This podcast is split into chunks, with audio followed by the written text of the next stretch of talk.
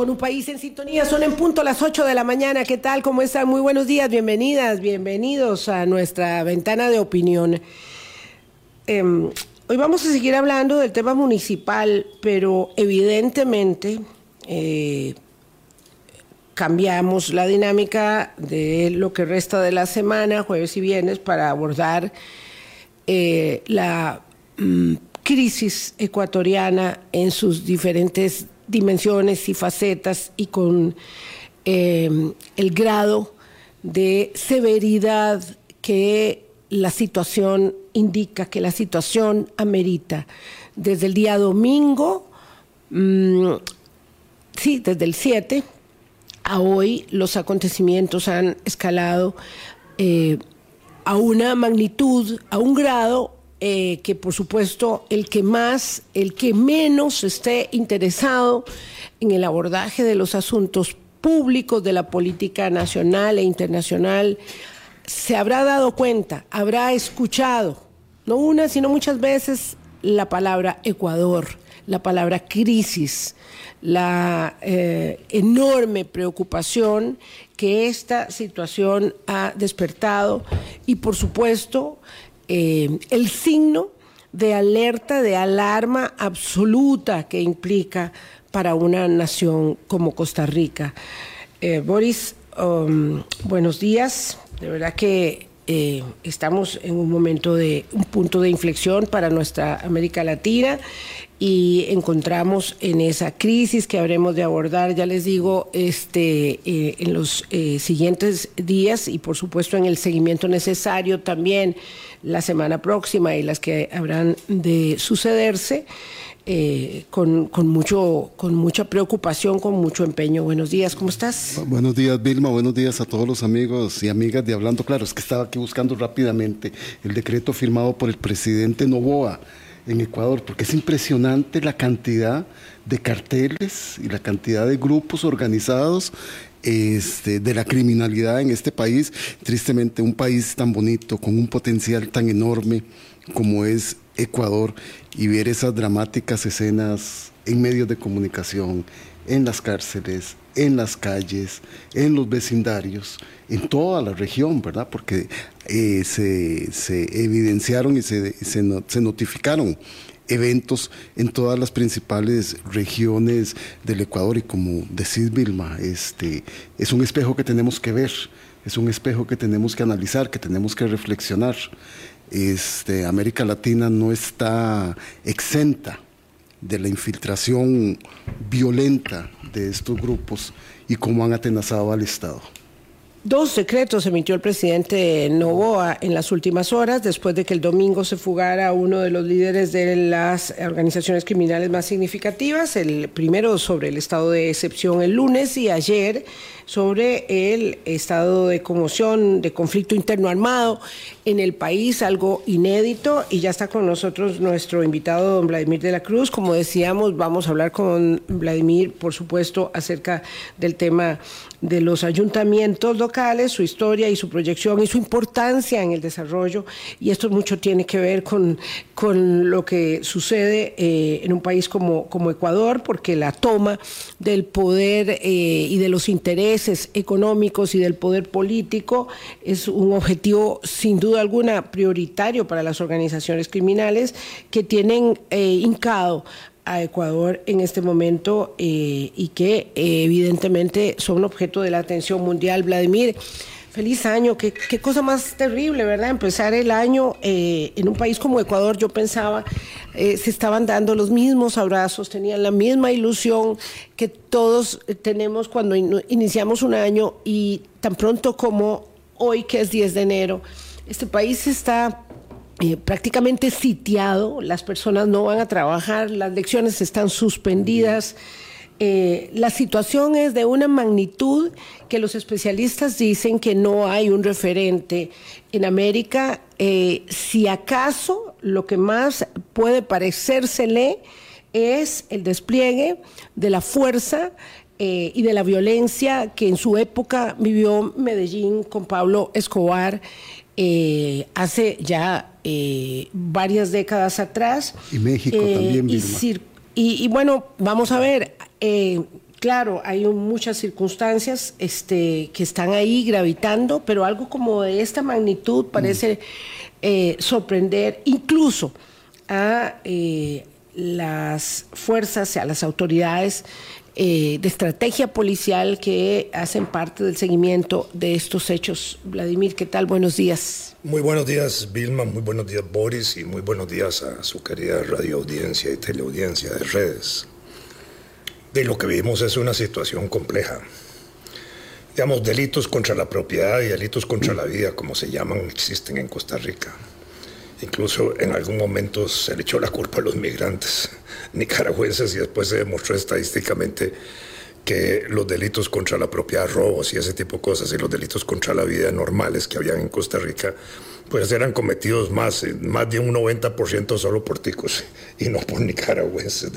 De, manera que e, ese, ese, ese mito se eliminó, pero empezó a desarrollarse en nuestro país obviamente la presencia de pandillas y de bandas y de grupos asociados directamente a la, al negocio de las drogas, del comercio de las drogas, de la distribución de drogas, de la exportación de drogas que se hace de Costa Rica, porque Costa Rica está considerada la bodega más importante del continente, ¿ah? digámoslo de esa forma. Entonces, eh, eh, aquí, digamos, hay un negocio que es eh, muy significativo de eso, donde están comprometidos esferas del gobierno, del Poder Ejecutivo, para decirlo directamente, del Ministerio de Seguridad y de grupos empresariales que tienen ventajas y ganancias con estas actividades ilícitas. Porque si aquí hay bodegas, aquí hay, hay espacios gigantescos. Hay logística. Hay Cuando aquí se exporta eh, en la forma que se exporta la droga en containers de frutas, eso es porque se empaca directamente en la productora de frutas, donde se empaca, o en la empresa que transporta. Porque cuando esos eh, furgones salen, salen sellados de las fábricas y sellados deben entrar a la aduana. Y para eso hay puestos también de control en las carreteras de ese tipo de movimiento. Entonces, ahí tiene que haber un negocio de esa naturaleza. En Costa Rica, digamos, en lo que conocemos ahora hay tres grandes grupos mafiosos que están disputándose el territorio nacional en materia del problema de la droga. Y eso tiene que ver también porque desde hace algún tiempo se cambió, digamos, la estrategia de los eh, productores de droga y de los exportadores de droga suramericanos que llegan aquí para que eh, parte de la droga que se llega a Costa Rica se queda en forma de pago a quienes la reciben aquí y eso se ven obligados a venderla internamente. ¿no? Hay una parte que se va para el exterior y otra que se queda aquí. Incluso hay una parte de la droga que se decomisa y se exporta a los Estados Unidos desde Liberia, oficialmente, ¿ah? sin controles o con controles, no sé con quién, no sé si se paga esa droga de marihuana y la droga que se decomisa aquí, que ya no se quema aquí, no se quema aquí como se hacía antes. Esto es muy importante lo que está diciendo Vladimir, ponga atención, es muy serio, pero además hace parte de una gran interrogante, es qué pasa con la droga que se decomisa, con la poca. No, no, con la poca que se informa que se decomisa. Antes la quemaban aquí, ya no se quema aquí. Teóricamente, ahora, en lo que la información que yo tengo es que se exporta desde Liberia hacia los Estados Unidos. Ah, hacia los Estados Unidos. Eso ya es otro negocio. ¿ah? Entonces tenemos ese problema. El otro es la disputa de territorios que hay en Costa Rica, ¿verdad? Y eso es lo que nos ha generado mil muertos el año pasado, resultado del sicariato y eso. Estadísticamente se ha dicho hace pocos días que en Costa Rica hay 872 sicarios mapeados por seguridad pública y por los organismos de la seguridad del Estado costarricense.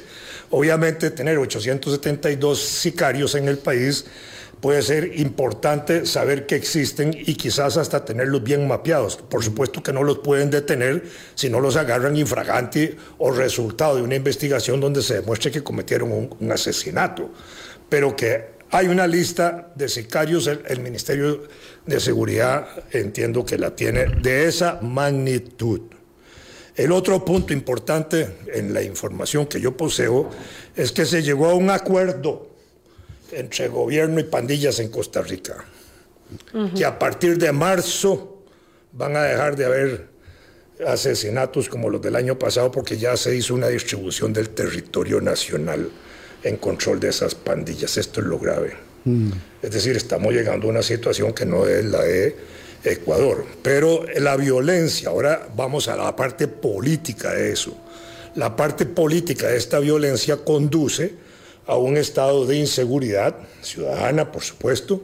A la gente le da miedo, pero eso se alimenta con la información que hay de medios de comunicación sobre esta situación y por el discurso político del Poder Ejecutivo, que está interesado obviamente en crear un estado de, emoción eh, alterado, de violencia, para impulsar, de ser posible, un estado de excepción. política de mano dura. Sería la fórmula, digamos, clásica del país para una especie de autogolpe de Estado e imponer un gobierno autoritario en Costa Rica.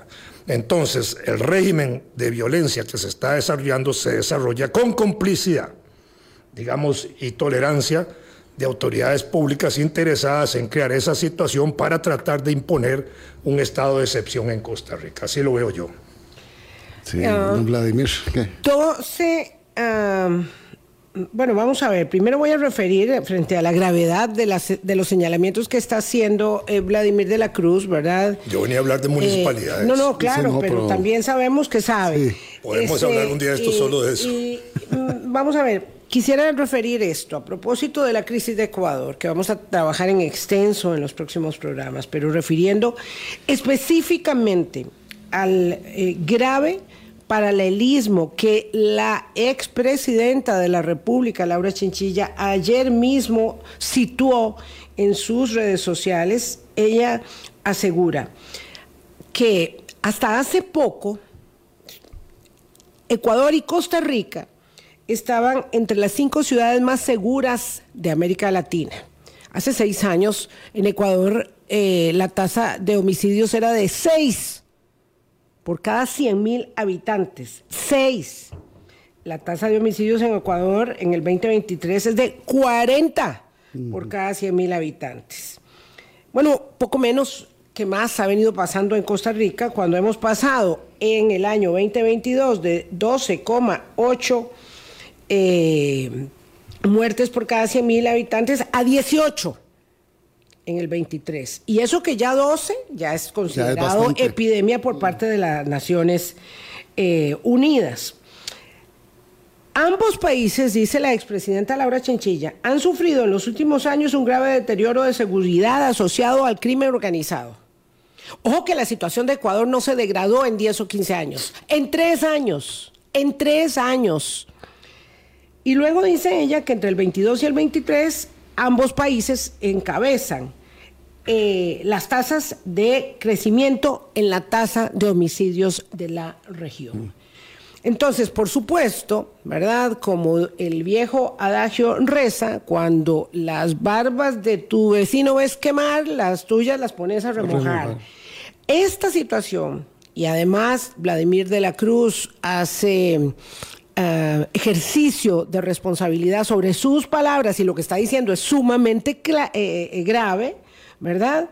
Yo no sé por qué van a dejar a bajar los muertos a partir de marzo, pero esto ya se había dicho este meses atrás, el año pasado, que también había un acuerdo, el Universal de México lo, eh, este, lo dio a conocer, que habría habido un acuerdo para reducir el número de eh, muertes violentas a cargo a, a, cambio de dejar pasar, dejar hacer, dejar pasar, pero pareciera que se ha dejado hacer y dejar pasar. Y tenemos 907 homicidios con que cerramos la, la, el año 23 y ya llevamos 20, en estos días, en estos días. Bueno, porque hay una responsabilidad del Poder Ejecutivo, es decir, el problema de la seguridad del Poder Ejecutivo, no es de nadie más, no es de la Corte ni es de la Asamblea Legislativa, ellos tienen sus otras funciones pero el Poder Ejecutivo es el que tiene que establecer el control de seguridad. A esto se alimenta entonces con ese estado de terror que se quiere imponer de miedo a la población para poder avanzar a medidas más duras desde el punto de vista político y de restricción de derechos ciudadanos. E incluso la alimentación de la idea de una megacárcel como ya se habla aquí.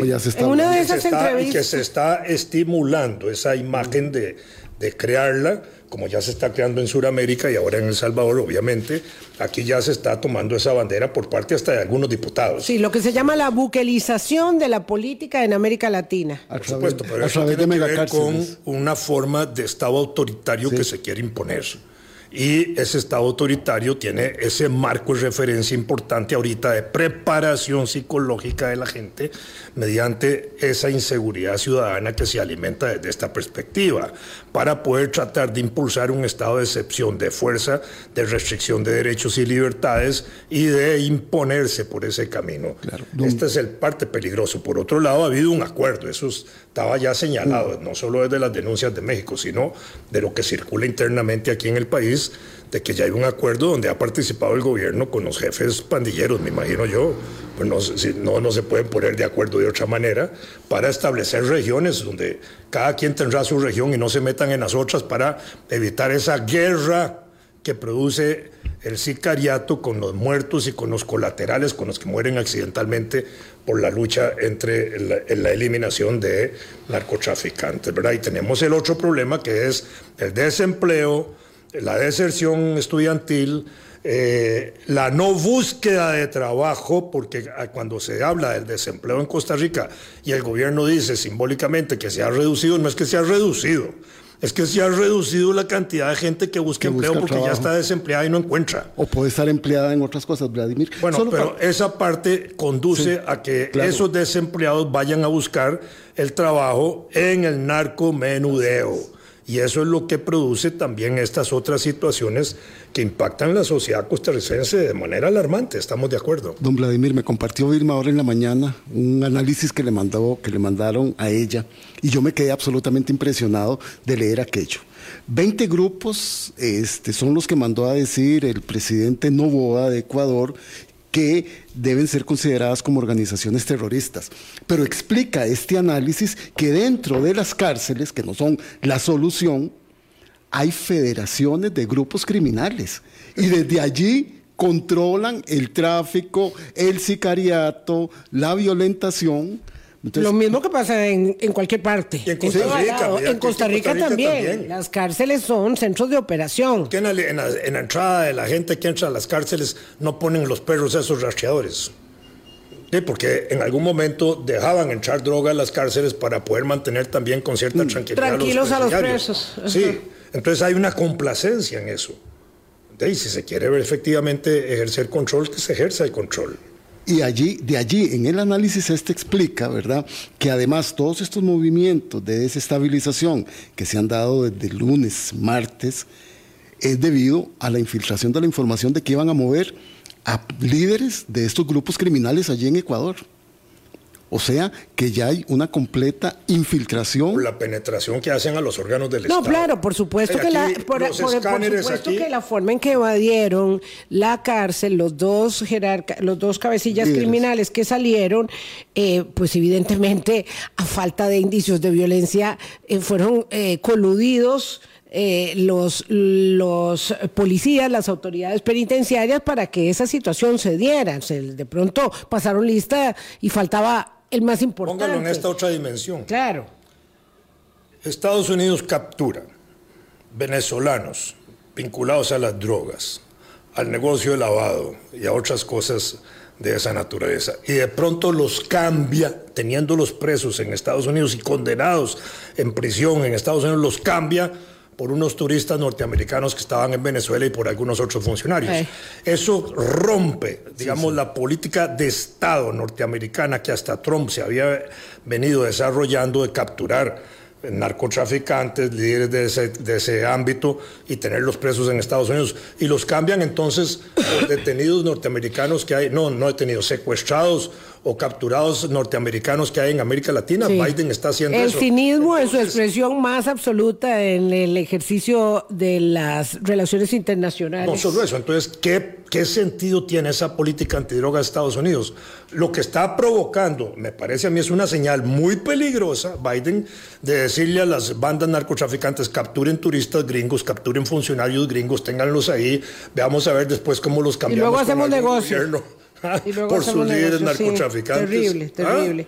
Sí, claro, lo cual también deviene en un deterioro de eh, la institucionalidad eh, política en democracia que apunta nuevamente en Estados Unidos con Donald Trump, en El Salvador con Bukele y en todo lado como se quiera ver, el presidente Novoa es un presidente muy débil, tiene un mandato de, bueno, menos de 18 meses ya le quedan, por supuesto.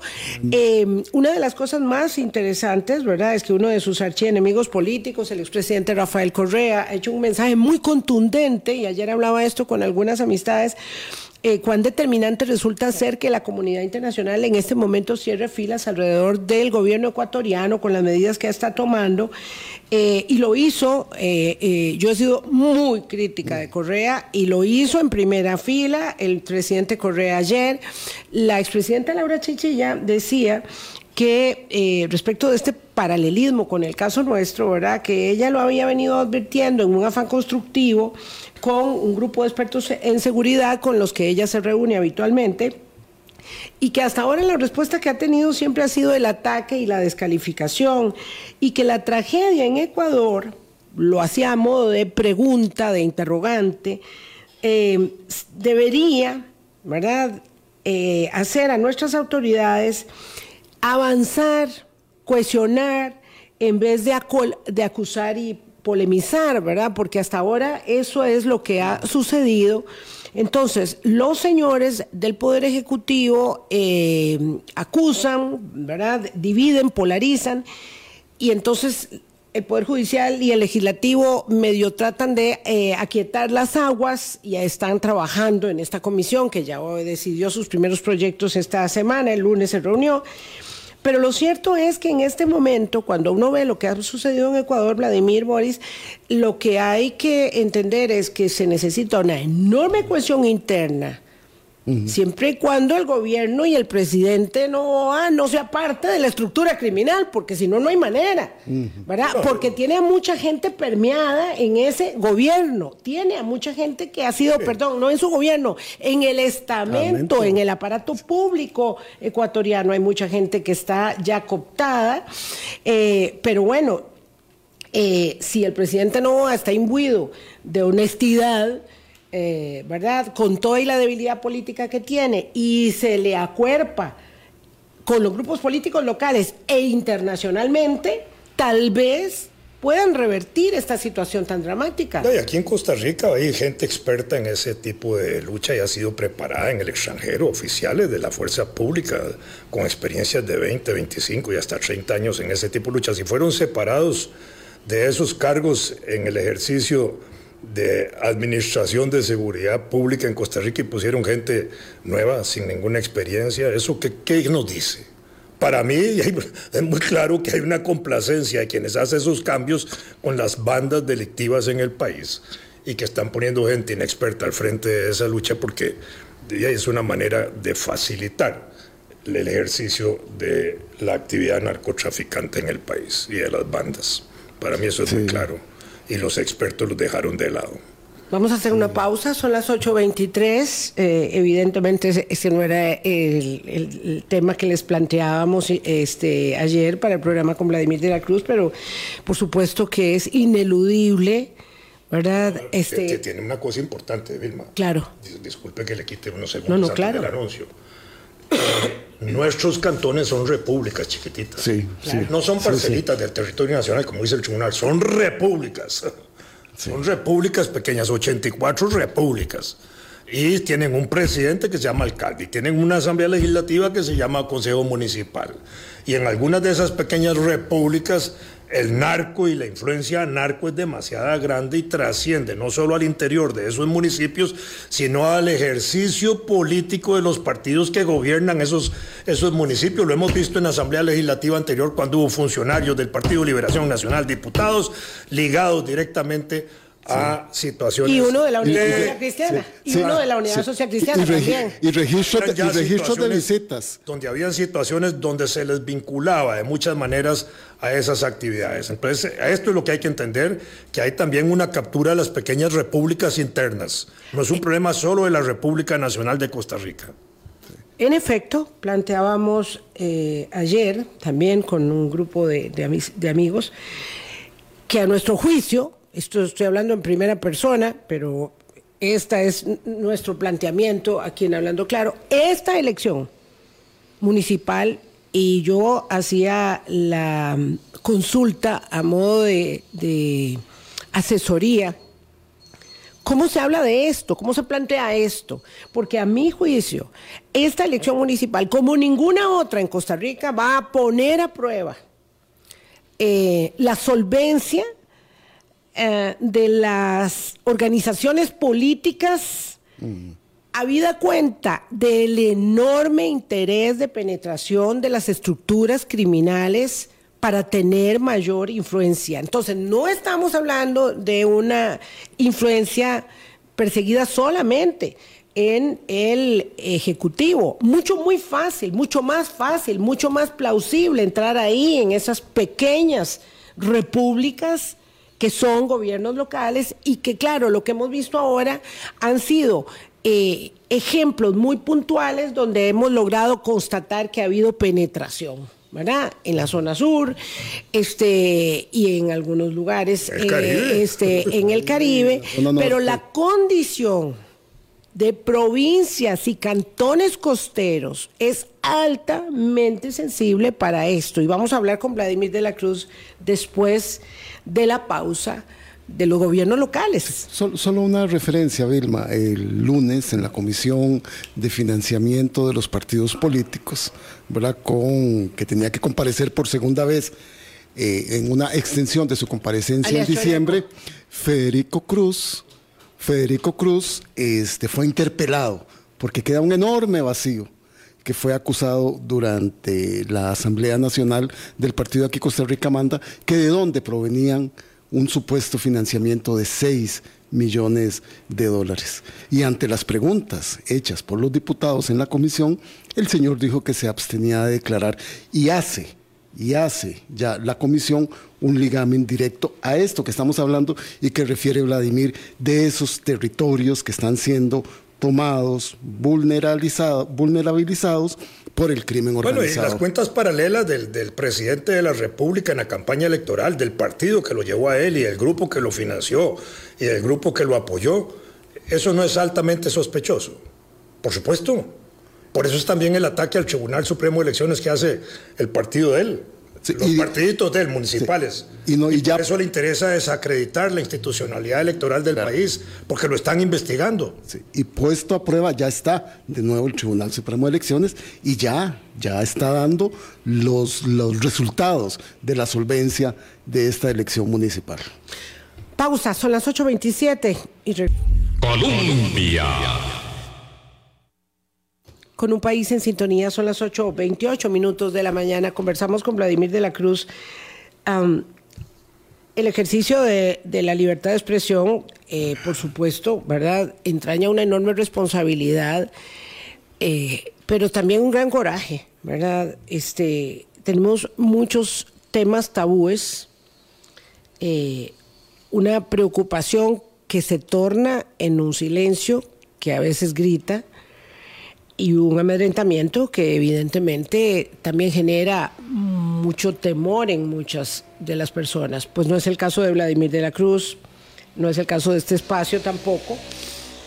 Eh, y eh, por supuesto, ante las declaraciones y los comentarios que hemos formulado, don Mario Zamora siempre, siempre tiene eh, los micrófonos disponibles para conversar con nosotros y yo seré la primera en señalarle que eh, de nueva cuenta para este inicio de año quisiéramos tenerlo aquí en el espacio. Vladimir de la Cruz. Para mí es una lástima que ah, ah, esta situación se produzca en, esta administración de Mario Zamora, porque él era un funcionario que tenía su prestigio, y sin embargo el enredo que hay en el país compromete a ese ministerio en la forma en que estas cosas brotan pero entremos a lo que veníamos.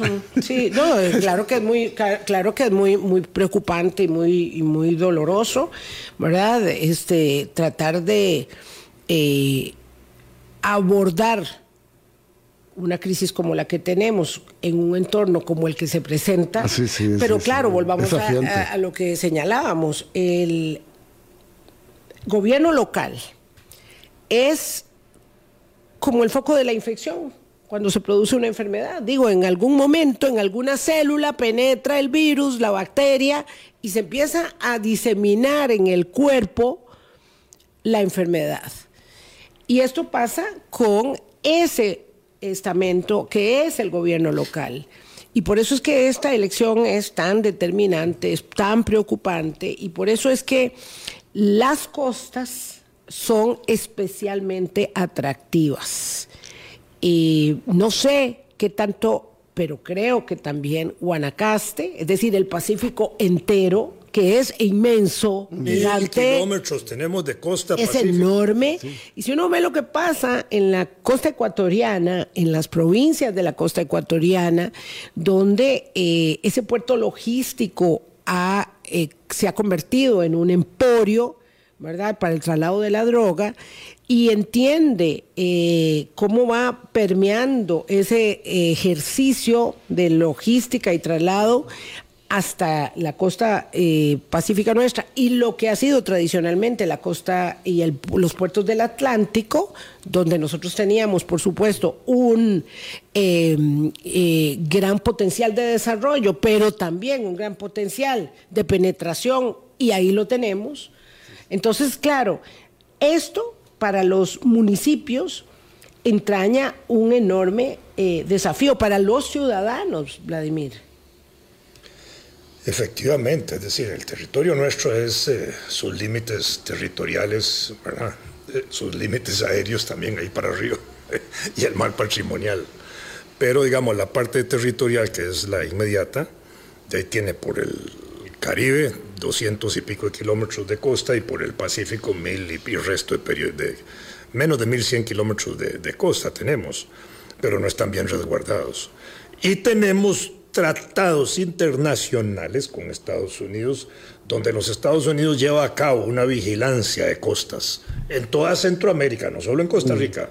¿Cuánto colabora ese patrullaje en Costa Rica? Muy poco. La verdad es que o es cómplice ese, esas empresas gringas de seguridad y de la DEA y todo eso que andan ahí en esos mares, porque dejan pasar la droga, y a veces se dice que denuncian un cargamento para que sea capturado porque detrás de eso van furgones completos por mar y por tierra de furgones cargados de droga, ¿verdad? Entonces no es un problema solo de la inteligencia y el trabajo de, de espionaje, entre comillas, de inteligencia, se dice, de quienes están en la lucha contra la droga, sino porque a veces los mismos entregan droga para dejar pasar otra droga en mayor volumen. No, y además todos Esta es la parte seria, digamos, del asunto, porque, digamos, en esa colaboración internacional, pocas veces, pocas veces se ha dicho que esas patrulleras informan o contribuyen a la captura de, esas, de esa droga, porque si están en un tratado con nosotros donde están cuidando las costas, ellas deben capturar también. ¿Por qué no mm. capturan? Sí, pero además, don Vladimir, este, en esta logística que tiene este negocio ilícito, no solo las costas, ¿verdad? Se necesita mucho territorio. los aeropuertos internos en el país. Todas las poblaciones de todos los territorios están amenazadas por esta infiltración, porque se ocupa la costa para el ingreso, se ocupan espacios montañosos para el almacenaje, otros para las diversísimas manufacturas que tienen para la exportación, el bodegaje, entonces e, es, es bastante complicado y de allí que de veras las elecciones municipales son importantes para que la gente revise quiénes son los aeropuertos.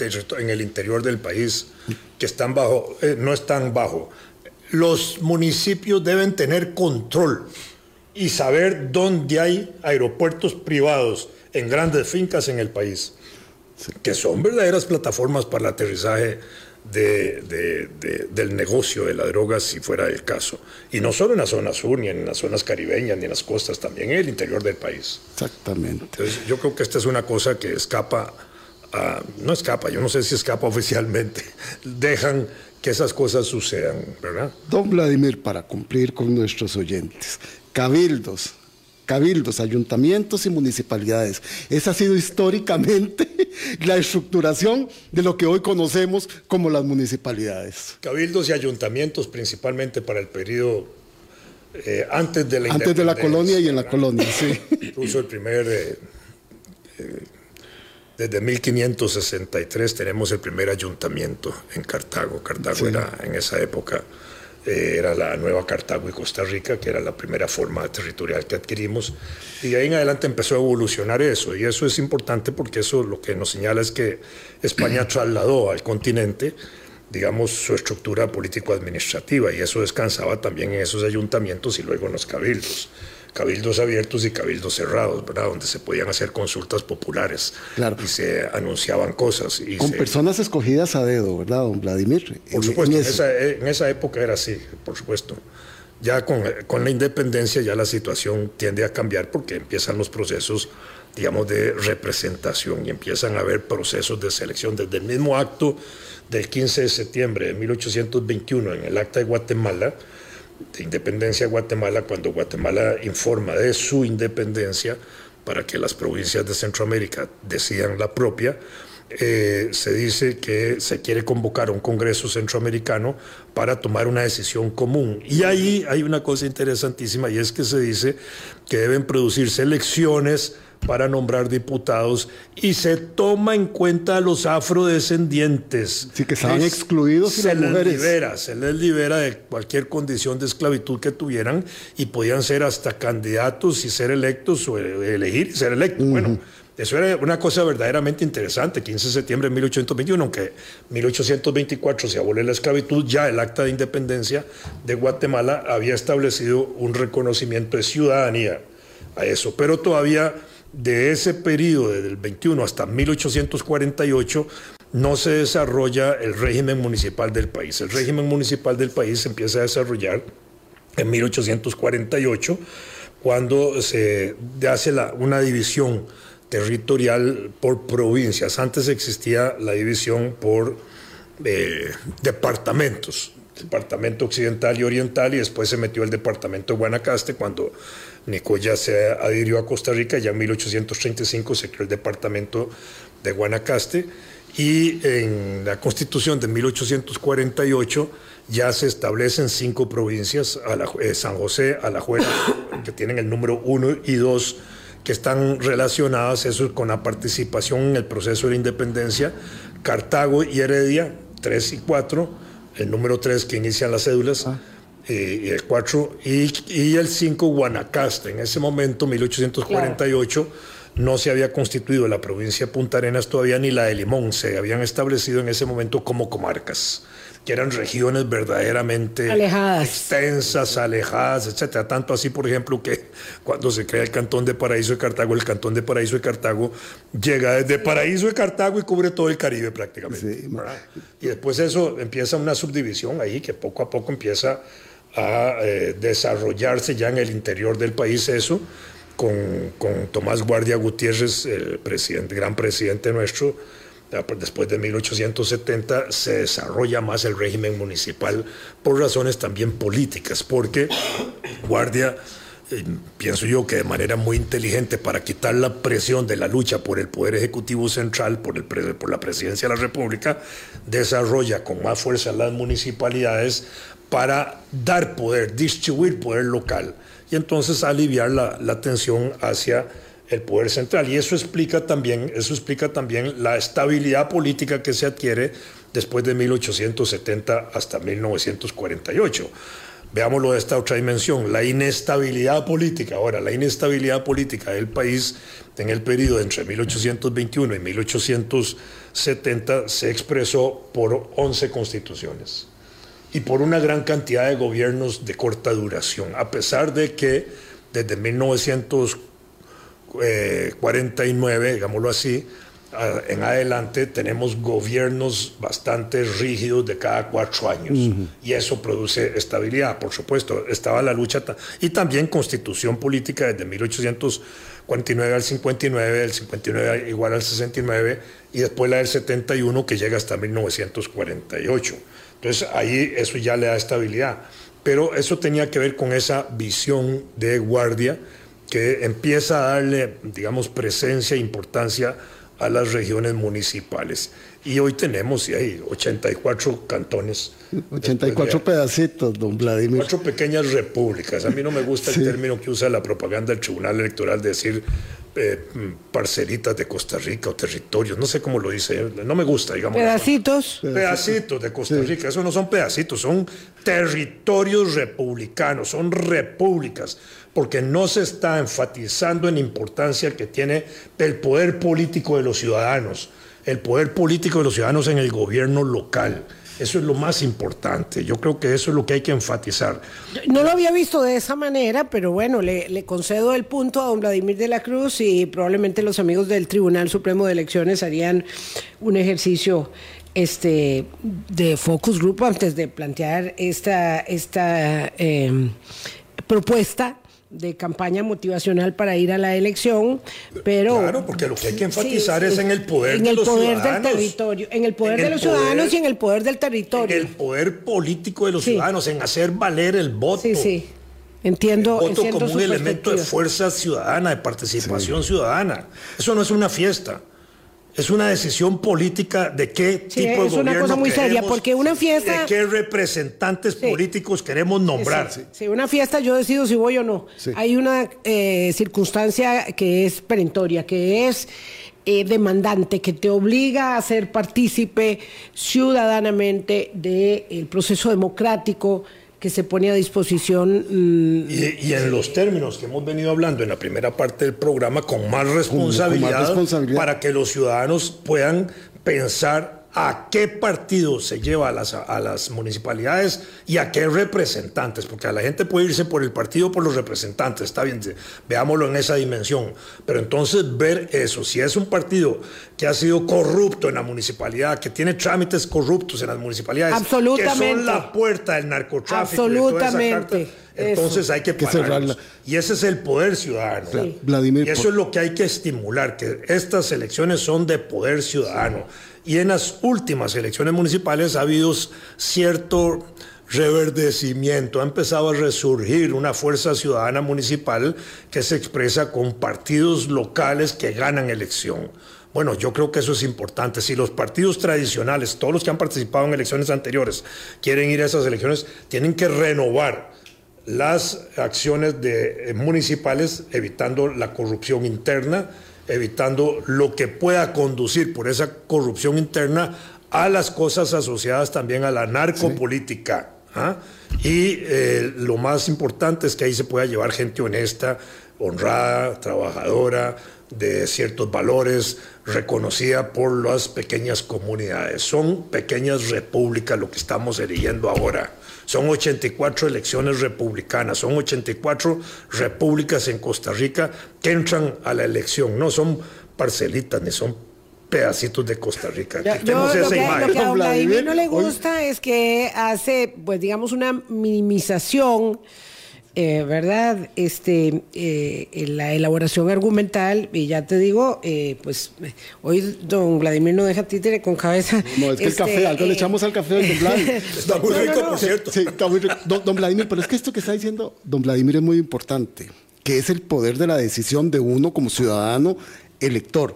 Porque en el inicio, En, en toda la evolución histórica que ha tenido los ayuntamientos y luego las municipalidades, se escogían a electores que eran los que decidían con base en el padrón entonces, cada territorio escogía un grupo de personas que era lo que designaba a las autoridades locales. Y se ha ido evolucionando a que ahora sea la persona que tiene que ejercer ese Sí, derecho de nosotros escogencia. tenemos voto universal desde hace mucho esa tiempo, forma claro. del procedimiento electoral es importante, pero digamos, esa forma de los electores correspondía también a una situación de la época y los electores estuvieron, digamos, considerados prácticamente durante todo el siglo XIX y eso producía una elección hasta de segundo grado. Sí. Primero se elegían los electores y estos, a su vez, elegían Sí, finalmente tomaban la decisión tiempo, final claro. sobre presidentes y diputados. En 1889, para el día famoso de la democracia, el 7 de noviembre, lo que habían eran 912 electores sobre 340 mil habitantes, el 0.3% de la población Sí. era la que tomaba decisiones. Eso era democrático. Mm. Esto hoy no. pero visto en esa época, sí. Era meritocrático, oligárquico, era aquello. Y funcionaba el sistema, ¿verdad? Y no había partidos políticos en ese momento. Claro. Ya en el 89 sí. Y entonces ahí empieza ahora la escogencia a través de los partidos políticos de los candidatos a puestos de elección popular. Y ese es el sistema que tenemos.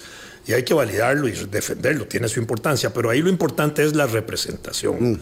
Es decir, la capacidad de nombrar representantes, ¿verdad? Y esto es lo importante. Y el otro elemento vinculado a las municipalidades son las, los institutos del referéndum y el plebiscito, que lo ha tenido el Código Municipal desde 1970 y no se ejercita.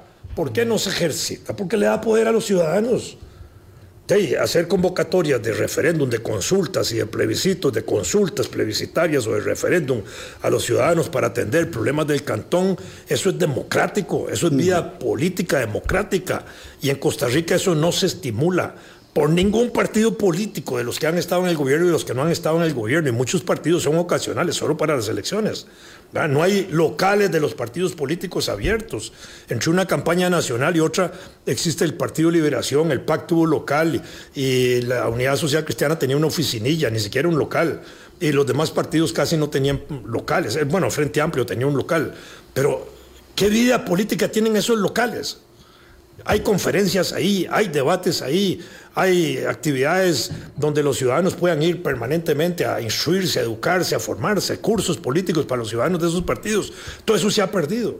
Entonces, cuando tenemos una cultura amorfa en ese sentido y una, y una incultura política de esa naturaleza, entonces el reino de la vida política lo toman aquellos que tienen las capacidades eh, de Yo- yo- dinero, de armas, de negocios. Me gustaría ilícitos, enfatizar etcétera. mucho en este planteamiento que hace Vladimir de la Cruz, porque en efecto, probablemente mucha gente se ha quedado sorprendida diciendo cómo que existe una herramienta eh, más allá de la que tenemos diseñada nacionalmente y que solamente usamos una vez en el 2007 para el TLC.